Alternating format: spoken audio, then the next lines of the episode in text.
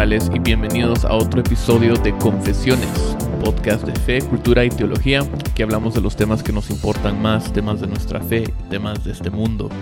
Eh, hoy me acompaña Oscar Morales Hola, ¿cómo están? y Justin Burkholder. Hello. Ah, eh, perdón. Hola. ¿cómo ¿No has cambiado el Switch todavía? Sí, sí, sí, sí, todavía ando pensando. Deberíamos hacer un episodio totalmente en inglés, ¿qué piensan? Yo creo que sí. ¿Será? Para nuestra audiencia Para anglo. nuestra Anglo. audiencia. No creo que sí. nadie nos escuche en anglo. Sí. Confessions. Welcome to Confessions, podcast about faith, culture, and There theology. We talk about the... ¿Cómo era? Sí, ni- sí. Recordar un español es un desafío en sí. Sí, Claro, creo luego que ya tener te estás confundiendo mucho vos. Y luego The podríamos hacer- matter most to us. Y podríamos luego hacer uno en alemán para Sí. nuestro, a- nuestra audiencia. Eso sí te salió bien. Cabal. No sé si es racista, pero... Teologic. Teologic. Eh, o en... Ahorita, en- hace unas semanas, lanzó Coalición por el Evangelio en, por, en brasileiro. ¿En portugués? En portugués, pero de Brasil, no de, no de Portugal. No de Portugal. Entonces se llama Coalizado pelo Evangelio. ¿Cómo? Coalizado pelo Vos- Evangelio. Pero a mí me gusta decirlo así. No sé si se dice así, pero, Pero suena bien. pero suena bonito. Yo cada vez que escucho a alguien hablando portugués siempre pienso que es como un gringo hablando español. o sea, así suena. Como que, ¿Qué está Suena un poco así, cabal. ¿Qué está pasando? Sí. Coalición Pole... ¿Cómo? Pelo. Pelo Evangel- Evangel. Pelo Evangel. Ok. Así está en italiano. Evangelo. Coalición de pelo Evangelio. Nada que ver. Sí, Aquí nada que sabemos de todos los idiomas. Sí. Sí. Sí. Eh, Oscar, ¿vos cuántos idiomas hablas? Dos. Tres. Tres. Tres. Cinco. ¿Cuál es el- Español. cuál es el Español, tercero? ¿Cuál es el inglés y tonterías. Yo pensé que solo español y tonterías. El inglés todavía está El inglés cuestionable. todavía está así. No, pero ¿cómo, cómo han estado? ¿Cómo, cómo van? Bien, bien. Anduve en Chicago y nevó en Nevó octubre. en Perdón, octubre. estaba- ¿Por qué estás abrazando tú? Es que me gusta mucho el café. En New México, no, Me- en New México, hablando En de- New México. En New México. En New México también nevó. Nevó. Sí. No, hombre. No, En la mañana cayó, o sea, no nevó así fuerte, pero sí cayó un poco de, de nieve. pero hasta No, en no, las no. montañas, ¿no? ¿Dónde estabas vos? Sí, o sea, en, en las montañas y en las laderas. Sí. Cosa Sí. que es raro en Y- octubre. Y, realmente era Canadá, pero... O sea, era más norte, ¿va? sí, un pero... poquito más. pero, pero- era una pero- montaña de Nuevo México que creía que era una montaña de Canadá. Pero podías verla donde estabas. Sí. Sí, se miraba. Ideología montañera.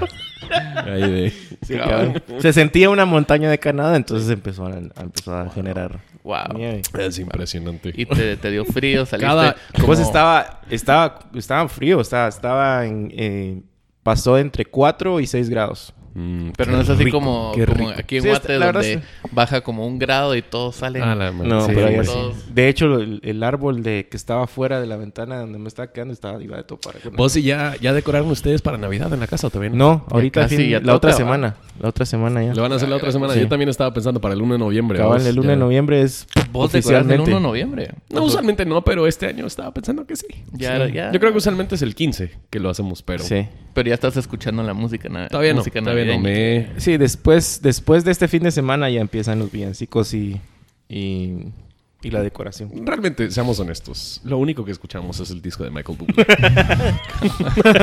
sí, Y Pentatonic. y Pentatonix, sí. Y va, va- mira, en Reforma este año va a haber cantata navideña. Sí, vamos a hacer... Sí. Me encanta que, que en el Queremos- momento del podcast me ponen on the spot. Queremos, queremos un No, drama, no, un va a drama navideño. cantata. Un Sí, drama sí, un navideño. Coro. Un coro. Un coro navideño. Ins- Inscríbanse a Al Steven arroba. Nació Jesús. Sí, sería chilero tenerlo el otro año. Cuando hay lo coro. que dijiste, Cuando hay un esto es lo coro. que dijiste el año pasado. Pero no hay coro, entonces todavía no Sí, va a ¿Y quién será el Pero responsable de desarrollar el, todo el un coro? año para armar un coro. Sí, como que es lo único que puedo hacer y tengo que hacer en este año. Sí, ujú. Bueno, ¿Y vos? ¿Y vos dónde estuviste? Sí.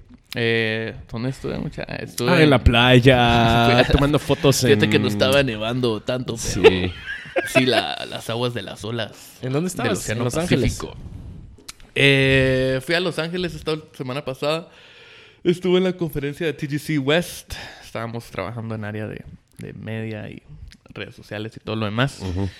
Pero estuvo alegre. Los Ángeles realmente está muy bonito en este tiempo, en esta época del año. Entonces, la pasamos re bien. Tuve chance de visitar familia y primos, pues. hermanos y todo lo demás. ¿Tienes familia, allá. digamos? Tengo primos y...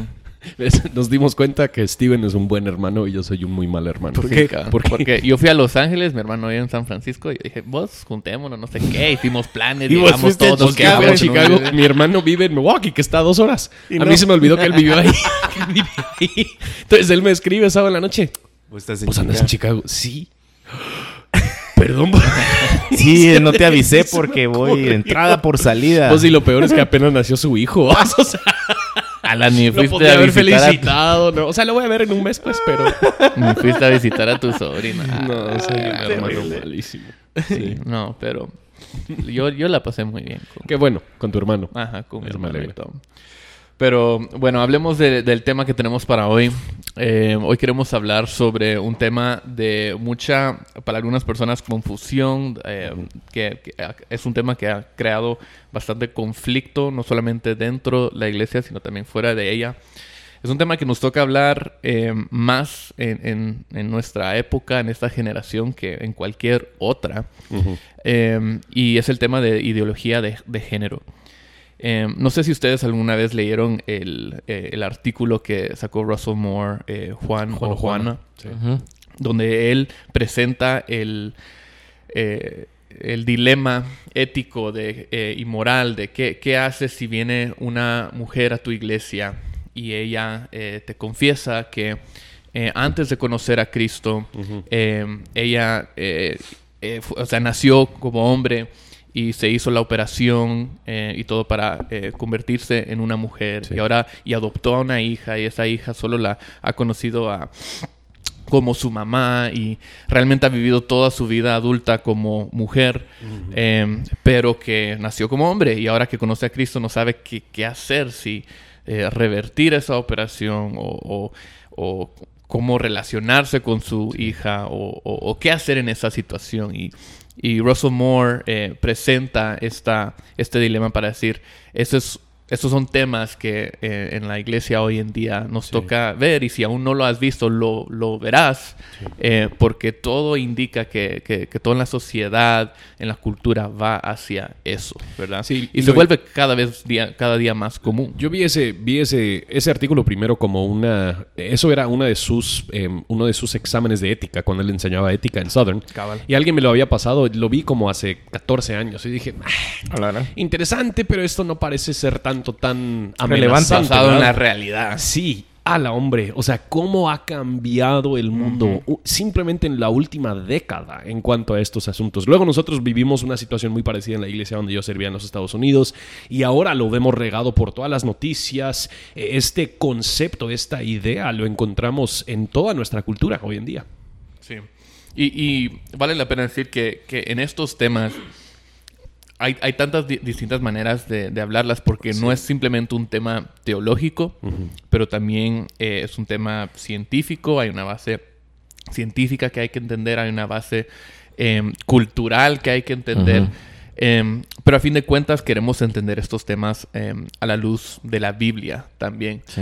Em, Y yo solo tal vez agregaría, es también un tema personal. O sea, estamos hablando de, de Relacional personas, también. de personas reales, Sí. quienes están en relaciones. Entonces, esto no es, yo creo que es muy fácil abordar estos temas como algo lejano, algo muy teórico. Ajá. Pero estas son personas reales quienes Sí. están en cierto sentido eh, luchando con entenderse a sí mismo, con entender lo que Dios dice, con entender lo que la cultura le dice y, y yo creo que eh, tal vez a veces nos falta un poquito de compasión para, ese, para Sí. ese elemento. Y como lo decimos con, muchos otros, con muchos otros temas, es tan fácil em, hablar de este tema como de una manera que solo le estamos hablando a la gente que ya creen en esto y decirles, ah, pues obvio, esto está mal porque A, B y C.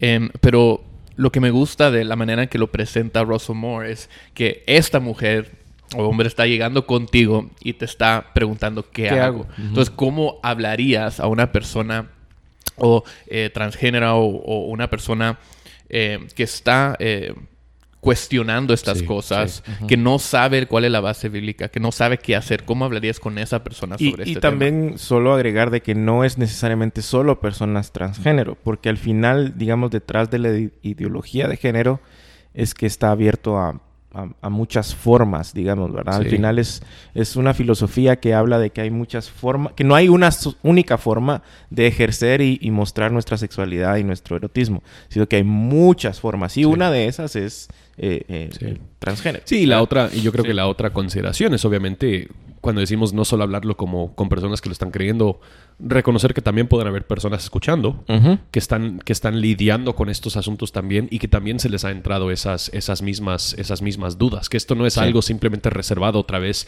para allá afuera, entre comillas, en el mundo, eh, sino que esto es algo muy real con, con el cual la iglesia tiene que empezar a, a- a pensar profundamente, pero también con mucha gracia y compasión. Sí, entonces hablemos primero de, de este, o, o definamos nuestros términos. ¿Qué es ideología de, de género? ¿A qué nos referimos con eso? Es un tema, es una palabra que se escucha, una frase Sí. que se escucha bastante en las noticias hoy en día. Sí. Para la persona que está escuchando esto y no sabe de, de qué estamos hablando, ¿qué, qué es eso? Básicamente es, yo diría que es la filosofía que dice que otra vez no hay una única forma de ejercer mi sexualidad eh, o mi erotismo, ¿verdad? Y que, digamos, en el, en el core o en el centro de esto está de que mi, mi identidad puede ser independiente al sexo con el que yo nací. O sea, puede estar desligada de, de- Sí. de la biología, digamos, ¿verdad? Eh, que y en, en algunos eh, movimientos más, eh, digamos, lobistas, de que todo el tema de género es un constructo social, que, que otra vez que es, que es la, la- la comunidad y la cultura la que ha formado estas ideas y que realmente no debería ser así. Sí, y, mucha de la filosofía hasta separa sexo y género. Sí. Entonces dirían, sexo es lo que fui asignado biológicamente en mi ADN. Género es ese constructo social que yo creo que soy y que por lo tanto muchas personas lo que están diciendo es, aunque mi sexo dice que yo soy hombre o yo soy mujer, yo no quepo dentro de la definición del género que ha construido la sociedad y por lo tanto yo me identifico con un género distinto Sí. a lo que es mi sexo. Aunque, aunque sí, digamos esa es la mayoría, pero tenés, por ejemplo, el caso famoso ahorita de, de Miss España, Sí. que literalmente dijo en una entrevista, yo desde antes de nacer, mi ADN decía que yo era mujer, o sea, que ya se van a esos eso sí extremos es un otro- poquito más. eso sí es otra cosa, ¿verdad? Pero la esencia básicamente es eso, que sí hacen una diferencia entre sexo e identidad, con, con qué se identifican ellos, Sí. ¿verdad? Sí, Sí, es- yo creo que el, y creo que el reto en muchos casos es lo que quieren hacer es desligarse de este pensamiento binario de que solo hay solo hay dos, ¿verdad? Eh, y eso es donde nosotros hemos ido agregando, hay muchas diferentes ahora formas de expresar su género Sí. independiente de cómo es que, independiente de lo que ellos son anatómicamente en cuanto a, en cuanto a su biología. Sí, esta es la diferencia entre el género biológico y el género asignado, ¿verdad? El género biológico siendo a que los dos géneros eh, sexuales, eh, varón y hembra, hombre y mujer, eh, y el género asignado, que, o sea, hasta Facebook tiene como 71 géneros Sí. que puedes escoger, que es lo que el género con el cual tú te identificas en tu interior. Y, tu género biológico es irrelevante en esa, Lo cual en empieza a abrir un montón de puertas a cosas y, eh, realmente difíciles de, de magnificar. O sea, solo el hecho de pensar que 71 diferentes tipos de, de- de orientación, llamémosle así, Sí. solo el pensar en eso eh, ya empieza, debería de empezar a, a hacernos meditar en los riesgos que eso eh, con- Sí. eh, trae a, a una sociedad. O sea, eh, son inimaginables al final. Solo el pensar de que nos vamos a, vamos a subjetivizar algo que es una verdad absoluta. ¿verdad? Sí. Y es, es o sea, vale, sí es interesante cómo eso va cambiando la, la sociedad. Sí. Ahorita que estuve en, en- en Los Ángeles y hace unas semanas eh, antes estuve en Portland, vi que, o sea, todos los baños ahora dicen all gender bathrooms. Entonces, es un, un lenguaje más inclusivo. Sí. El baño, o sea, son baños individuales, ¿verdad? Entonces no, no pueden haber múltiples personas eh, adentro. Pero incluso en los rótulos, miras, dice all gender bathrooms. Pero las figuritas solo hay dos, ¿verdad? El hombre y la mujer. Eh, pero eso va, eh, es algo que, que, he estado leyendo y viendo cómo hasta en el mundo de las ciencias, eh, científicos que no son cristianos aún están diciendo esto está un poco extraño, raro, porque la ciencia no lo, no, lo, apoya. Ajá. Es una decisión que se está tomando en base a, sentimientos y hacia dónde va la sociedad, pero no en base a, la ciencia. Sí, yo creo que vale la pena por lo menos admitir en cierto sentido nuestro error como cristianos. yo creo que parte de nuestro error como cristianos ha sido no em, hablar robustamente y profundamente acerca de qué significa ser hombre y qué significa ser mujer. Mm. Y por lo tanto, reducir la masculinidad y la feminidad a caricaturas. Un estereotipo. A un estereotipo que simplemente no, em, no logra abarcar todo lo que incluye ser hombre y todo lo que mm. incluye ser, ser mujer. Y mucho de esto se empezó a ver, obviamente, en, las últimas décadas, cuando se está respondiendo a esta idea extremadamente machista, aún en los Estados Unidos, de lo que significa ser hombre. Que el hombre, y no me refiero a machista en cuanto a necesariamente opresión de la mujer, pero de, que el hombre es el supermacho, es, es el, que, el que pelea, el que sabe... Sí, le encanta la UFC, que lo he, lo he externado, que a mí no me gusta la UFC, ¿verdad? Em, que es competitivo, que siempre tiene que estar levantando pesas, que o sea, esta idea muy, muy estereotipada, estereotipada de lo que significa ser hombre. Y yo creo que nosotros como cristianos no hemos plasmado una idea robusta y bíblica de lo que significa ser hombre, que aún, por, por, decirlo así, solo hablando del hombre, cuando nosotros vemos a Jesucristo, a Cristo, su masculinidad abarca un espectro mucho más grande de lo que nosotros culturalmente hemos demostrado. Vemos a Jesús tener, una de las cosas que hemos hablado antes, eh, los niños les gustaba estar con Jesús. O sea, esa idea del supermacho que solo va al gimnasio, en muchos casos el niño va a verlo a él como que, ¿y este quién? o sea, entonces tenemos, tenemos a, Jesús siendo hombre, hombre, o sea, el, el macho más macho de la historia del mundo y tiene la sensibilidad para estar con niños. Y, solo para mí era, es importante explicar eso, porque yo sí creo que es muy fácil para nosotros decir,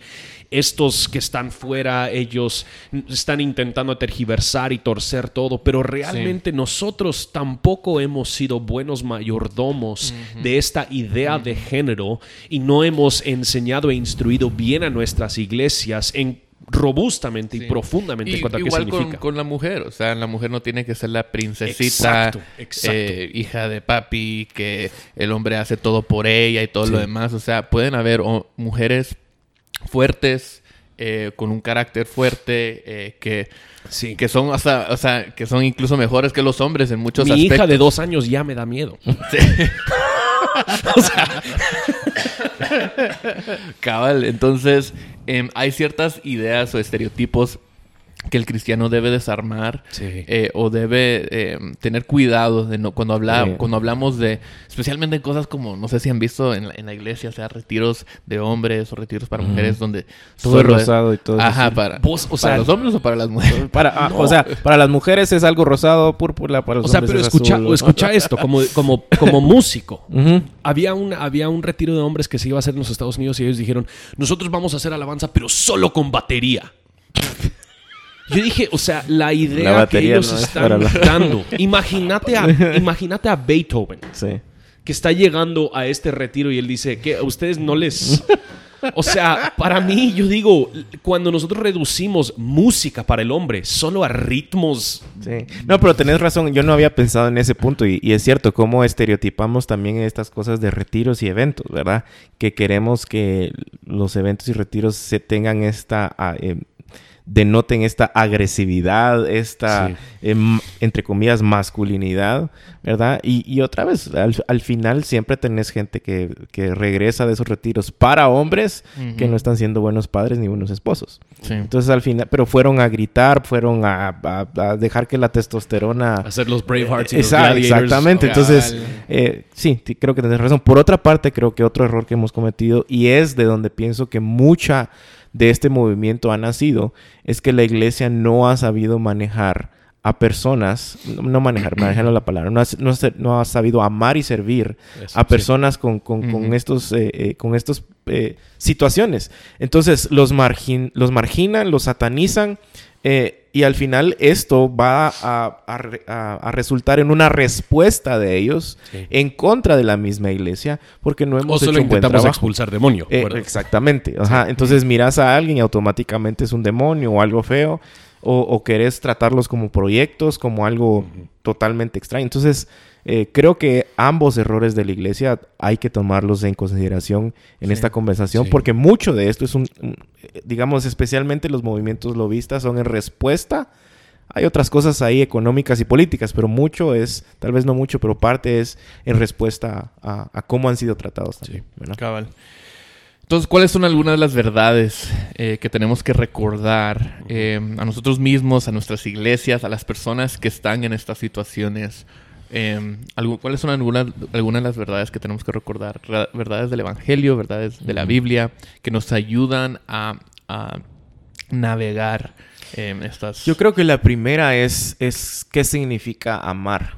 Eh, muchas veces confundimos que el amor es la aceptación de cualquier cosa en aras del amor, cuando al final el amor bíblico es amarte de tal manera eh, que sea para tu bienestar, para tu bien, eh, según lo que Dios ha establecido. Entonces, empezando por ahí, creo que tenemos que entender qué es amar, entender qué es em, em, hablar en amor, qué es tolerancia, porque muchos han definido, definido tolerancia de una manera totalmente diferente. Tolerancia no es que yo voy a estar de acuerdo con todo, sino que voy a hablar y a amar y a servir en miras a mostrar este amor que cambia según las normas que Dios dio como creador del universo, Sí. ¿verdad? Entonces, para mí sería definir eso. Eh, obviamente, como iglesia, no podemos estar a favor de algo que Dios no ha diseñado y que Dios no está a favor de esto. Pero eso no quiere decir que entonces no, no aceptamos eh, pe- personas eh, que estén luchando con esto o que los vamos a expulsar o que, Sí. o que no vamos a entablar una relación con ellos. O sea, yo tengo familia a la que quiero, a la que amo y trato de acercarme, tengo amigos conocidos eh, y saben cuál es mi posición respecto a esto. Pero creo que definir el amor es, Sí. es importante. ¿verdad? Sí, yo creo que tal vez otra, otra cosa que es muy importante considerar, ya cuando nosotros pensamos en el movimiento ideología del género, sí eh, en, en su raíz, en su fondo, es un problema epistemológico. Em, ¿Cómo es que nosotros determinamos la verdad? Eh, ¿En base, a, ¿En base a qué autoridad estamos nosotros decidiendo qué es o qué no es verdad? Porque durante toda la, durante toda la revolución, revolución científica, eh, obviamente los cristianos nos sentimos un poquito fuera porque lo único que era verdad era lo que se podía comprobar y evidenciar científicamente. Sin embargo, desde todo el movimiento postmoderno, ahora nosotros hemos llegado a un punto donde la sociedad como tal decide qué es la verdad, aún sin ningún tipo de evidencia empírica. O sea, no hay, no hay alguna manera para demostrar que esto es verdad. Entonces, lo Todo que es en suele base a suceder, sentimientos. todo es en base a sentimientos. Y en realidad, por lo menos cuando nosotros vemos las estadísticas de personas quienes sí están luchando con esta, con esta em, yo creo que se llama tal vez más, más eh, científicamente esta disforia de género, em, eh, estamos hablando de un porcentaje muy pequeño de personas. Sin embargo, han habido muchos diferentes estudios quienes han eh, sido eh, extremadamente sesgados en su forma de hacer estas preguntas en colegios y en universidades que ha llevado a muchas otras personas a tal vez creer que ellos están teniendo problemas de identidad de género que, que quizás no lo están teniendo, ¿verdad? Y ha promovido todo un movimiento que, es, que se ha generado mucho más momentum de lo que tendría de- si simplemente estamos hablando de este grupo de personas. Y realmente el, el issue central en esto no se trata simplemente de aceptación o aceptarme como soy. El issue central de esto, lo que está en riesgo es la verdad, es cómo determinamos nosotros qué es y qué no es verdad. Porque científicamente no hay una evidencia para llevarnos a un pensamiento no binario, a un pensamiento de nosotros podríamos decir hay muchos diferentes géneros. Eso no quiere decir que no hay personas quienes están lidiando y quienes están confundidas y quienes tal vez no se entienden y que hay, hay problemas de identidad, pero la solución a eso no es simplemente abrir 71 categorías para cualquier persona. La solución a eso es determinar de dónde obtenemos nuestra verdad y cómo es entonces que nosotros tenemos que aplicar esa verdad. Y eso yo creo que es donde la iglesia tiene una voz y debería tener una voz muy fuerte, muy fuerte. Y, uno de los riesgos más grandes de esto es que al final se está convirtiendo en, movimientos que quieren legislar ya eso. Eso, sí. Entonces ya, ya partís, digamos, de la práctica de algo a la ley cuando al final la ley está para regular las prácticas y, no, y, no al revés. Entonces, sí. y, más específicamente en cuanto a mucho de la ley em, eh, de... Inclusión. Bueno, dice free speech, hablamos. Entonces, que tú tienes como profesor, por decirlo así, tienes que tratar a un alumno en base a, su, identidad de género. Y por lo tanto, entonces tienes a la ley obligándonos en cuanto a qué palabras podemos decir y qué palabras no. Incluso hay unas, unas leyes que ya se han pasado en varios países en donde incluso ya se meten, bueno, no solo con la familia, eh, sino con la iglesia. Con la familia tenés ejemplos, por ejemplo, en, Alemania y está iniciando en Canadá, no sé cómo va eso, pero en donde si vos estás, por ejemplo, haciendo homeschooling y no enseñas estas leyes de género que se están promoviendo, ellos te pueden quitar a los niños. En las iglesias es, si vos no, si vos, por ejemplo, bajo el texto sagrado crees que alguien necesita ser disciplinado por una conducta eh, promiscua, homosexual o lo que sea, eh, dentro de los parámetros de qué significa la disciplina, eh, el, Estado se puede meter a eso. Entonces ya estás hablando de, un totalitarismo muy peligroso en donde eh, esto ya va más allá de, de de pedir aceptación, que, que, que, la gente entienda con qué están luchando, sino a una imposición ya más fuerte. Sí, eh. sí yo creo que, y Steven, te vamos a dejar hablar, te prometo, pero... yo, yo, aquí disfrutando el debate. Yo creo disfrutando tu café. Y... Yo creo que... yo estoy desayunando. Uno de, los, uno de los problemas filosóficos es dónde es que esto se para. Mm. ¿Cuándo es que ya llegamos al punto de decir, ok, hasta, hasta aquí? Porque no es muy raro considerar que en algún momento alguien dijera, bueno, yo no, yo ni me identifico como humano. Me identifico como, como algún, hay algunos casos en internet en donde Exacto, algún animal. O, y, las cosas hasta más ilógicas. Yo no me, yo no me identifico como alguien de 30 años, de, de 40 años. Yo me identifico como alguien de, de 15. Entonces yo puedo tener relaciones con esta otra persona que también, o sea, yo creo que nosotros, e, esto crea muchos, muchos problemas filosóficos. De lo que intenta resolver, entre comillas. De lo que supuestamente está intentando resolver, sí. Sí, y hay que, o sea, eh, hay un... Lo que vemos en la Biblia es que desde, desde la caída del hombre en Génesis 3, em, hubo un, una se fracturó, em, perdón, nuestra naturaleza completa. O sea, no solamente, y, siempre hablamos de eso como que en un sentido espiritual, como que entró el pecado al mundo, pero ¿qué significa eso? Eso significa que todos nuestros, los aspectos, lo que nos hace eh, humanos fue, fue afectado, ¿verdad? Eh, no solamente espiritualmente, pero físicamente, eh, nuestra facultad mental, nuestro desarrollo físico, todas esas cosas pueden ser afectadas por el pecado. Entonces, sí, e, e, es, cierto, nuestras emociones, nuestros sentimientos pueden ser muy fuertes, em, pero nos pueden llevar hasta, hasta un, a un punto donde nos identificamos en, lo, que lo que sentimos en nuestro corazón, pero esos sentimientos no necesariamente corresponden a, nuestra biología, ¿verdad? Eh, y no necesariamente corresponden a lo que es verdadero, em, a lo que Dios revela acerca de nosotros eh, en la Biblia. Entonces tenemos que entender que la caída del hombre y el pecado, y la, cuando el pecado entró al mundo, eso nos afecta totalmente hasta en, el, nuestro interior. Em, y no es algo simplemente que nos afecta desde afuera, sino desde, desde adentro. Entonces, perdón. No, no, y otra cosa creo que también es importante recordar eh, la razón por la cual Dios, como creador del universo, dejó normas y leyes. Y al final es para su gloria y nuestro bienestar. O sea, la razón por la cual nosotros, por, qué yo le digo a Alex que no puede comer helado de chocolate a las 3 de la mañana? por su bien. O sea, Qué al mala qué mal padre soy. vamos. Si yo lo estoy comiendo, ¿por qué no? Sí. Sí, pero tú lo estás haciendo. Pero al final ese es el propósito. Y, y- y, eh, eh, todas estas cosas de alguna manera van en contra de las razones por las cuales Dios dejó estas normas. O sea, es por nuestro bien. Solo pensar, por ejemplo, en el mandato que da de fructifiquen y multiplíquense.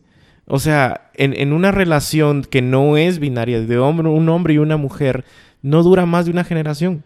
No Sí. podés cumplir con eso. Vas a afectar partes de tu cuerpo que no están diseñadas para el placer, porque Sí. no fueron diseñadas por Dios para eso. Sí. Vas a tener al final, eh, o sea, y, y son, son, son estadísticas que están ahí. Creo que fue el USA Today que sacó una estadística de, de que eh, en medio de esta comunidad el índice de, depresión y suicidio es como 40 y Es- algo por ciento. Sí, arriba com- de 40. comparado con el de la población en general que es de, de 4%. Sí. Eh, entonces, todas estas cosas al final son por nuestro bien. Después de la revolución sexual, 10 años después de todo eso, ¡pum!, el primer caso de, de- de HIV. ¿Cuál es la comunidad que, que tiene más riesgo de estas enfermedades? Son estas, estas eh, movimientos en donde al final quieren negar una verdad eh, absoluta. Al momento de querer decir, no, esto es relativo, es según lo que yo siento, etc. Al final es por nuestro bien. Y creo que eso es importante también entenderlo porque al final no es algo que queremos oprimir o queremos rechazar. No, es, es por el bien de, de- Sí. de nosotros. ¿no? Sí, y yo creo que las, en cuanto a las verdades que tenemos que recordar, yo creo que, que primero que nada, obviamente nosotros diríamos que Dios ha creado em, el ser humano a su imagen y semejanza, hombre y mujer los creó. Em, que, que nosotros sí afirmaríamos que hay dos géneros y que esos géneros son tanto asignados biológicamente como también parte de, de- su diseño al haber sido hechos a imagen y semejanza de. Dios. Y por lo tanto, eh, por una parte, si alguien está lidiando y luchando con esto, yo creo que es muy importante que se acerquen a la palabra de Dios. Y en base a cómo Dios los ha diseñado a ellos biológicamente, ellos determinen qué significa ser bíblicamente ese género. Em, y yo creo que esto es donde nosotros como la iglesia tenemos una gran tarea de em, enseñar claramente, no solo desde el púlpito, pero en nuestros matrimonios, con nuestros hijos, en nuestras relaciones. Tenemos una gran tarea de demostrar qué significa robustamente y profundamente ser un hombre y qué significa ser, ser una mujer. Y yo creo que lastimosamente en muchos casos las versiones de estos dos géneros con los cuales muchas personas se han topado simplemente son esos mismos estereotipos. Sí. Y yo creo que nosotros no hemos hecho una buena labor en eh, expresar y ejemplificar al mundo a nuestro alrededor qué significa ser un hombre hecho a imagen y semejanza de Dios Sí. y una mujer hecha a imagen y semejanza de Dios. Y regresando al primer punto que, que hizo Oscar, em, creo que eso es un tema donde muchas veces los cristianos respondemos de la manera totalmente Mm. incorrecta. Sí, sí. Y es que o uno no- nos da asco y, y nos burlamos de lo que no entendemos. Sí. O dos, nos da asco y nos alejamos y decimos, ay no, eso no, no, no quiero que mis hijos vean. Em, pero a mí me marcó una vez que, que estuve en los estados y estu- estuvimos juntos, Oscar, en, en- con Clint en Albuquerque y fuimos a, a un restaurante Mm. y eh, la persona que nos atendió eh, claramente era eh, transgénero. Y estábamos con, con nuestro amigo y, y sus hijos y toda la familia. Eh, y después de que se, se fue eh, el, el mesero, la- el papá, le, o sea, se dio vuelta y habló con sus hijos y dijo, ¿vieron, vieron a esa persona? ¿Era hombre o era mujer? Y empezó a tener como una conversación Ujú. sobre lo que ellos habían visto, Ujú. en lugar de solamente o sea, cerrar sus ojos y decirles, No mires, no mires". no mires, no mires, Sí. o qué sé yo, o, o- o evitar el tema. Aprovechó esa situación para eh, demostrarle a sus hijos cómo amar y hablar con una persona eh, acerca de Cristo, acerca del. Evangelio y cómo ayudarles a ellos a entender eh, su diseño eh, en, en la imagen de Dios y por qué Dios creó al hombre y, y a la mujer de la manera Que en que lo hizo, ¿verdad? En que nos creó. Eh, y creo que ahí vemos eh, en, en estas situaciones, aunque no las veamos tal vez eh, tan tanto en Guatemala ahora eh, como, como se ve en otros lugares del, del mundo, eh, es un tema que cada vez más necesitamos hablar y necesitamos estar preparados para recibir y amar y servir a estas personas eh, que están lidiando con, con, luchas distintas a las nuestras tal vez. Em, pero si no encuentran en la iglesia una comunidad que los reciba y les ayude, ¿dónde, ¿a dónde más irán? Em, y muchas veces no eh, llegan con, estos, eh, con estas preguntas, con estas dudas. Em, y si nosotros lo único que tenemos que ofrecerles es eh, nuestro juicio rechazo. Y, nuestro rechazo, entonces em, no, no estamos demostrándoles la, la, esperanza que hay en Cristo. Sí, y la realidad es que todos nosotros antes de Cristo teníamos que cambiar. Nuestro cambio ha sido muy diferente y distinto para cada uno de nosotros pero ninguno de nosotros era que nosotros teníamos que cambiar antes de llegar a Cristo. Mm. El punto principal era que al venir a Cristo, al amar a Cristo y al atesorar a Cristo arriba de todas las cosas, Él empezó a obrar en nosotros profundamente y hacernos más y más, conformarnos más y más a Él. Y yo creo que lo que nosotros solemos hacer con ciertas demográficas es nosotros les decimos, no, no, no, Cristo no es para ti, hasta que tú has ajustado estos ciertas, estas ciertas conductas y estos ciertos comportamientos. Y eso es subversivo, al subvierte el Evangelio. No es el mensaje que Dios nos ha dejado. Nuestro mensaje es, sí, todos nosotros nos hemos tergiversado y este, el pecado nos ha afectado a todos. Y en Cristo es donde nosotros encontramos restauración. Y por otra parte también creo que eh, vos lo dijiste, no solo tenemos que entender eso, sino que también prepararnos. Porque dentro de todo esto no podemos tampoco negar el hecho de que sí hay movimientos con otra eh, índole de pensamiento que, están literalmente atacando a la iglesia y están buscando eh, eh, desmoronar, digamos, el pensamiento cristiano. Y seamos honestos, la mayoría de cristianos no hemos, no nos hemos preparado para saber cómo amar y servir, pero también cómo defender nuestra fe y nuestros puntos de vista. Y lo que hemos hecho es exactamente lo que ellos están haciendo. Entonces, si ellos quieren legislar, nosotros también legislemos. Entonces, al final creo que es un tema de preparación también, en donde nosotros tenemos que ser conscientes de cómo amar y servir, pero también defender eh, lo que Dios ama y lo que Dios eh, defiende, ¿verdad? Entonces, hay, hay, que entender ese, ese, ese balance. Pues que el Señor nos dé la sabiduría y el discernimiento y, el amor para recibir a, estas personas y em, para saber qué, qué, decir y cómo manejar estas situaciones. También. De acuerdo. Ah, bueno, mucha. Em, este ha sido otro episodio de Confesiones. Em, si les gusta el podcast, denle like a algo. Sí. Denle like al post, al, post, a la página, lo que sea. Compártanlo. Si tienen preguntas que quisiera que tratáramos. Sí, envíenlas. Envíenlas. Con mucho gusto. Steven. bueno, pues nos vemos en la próxima.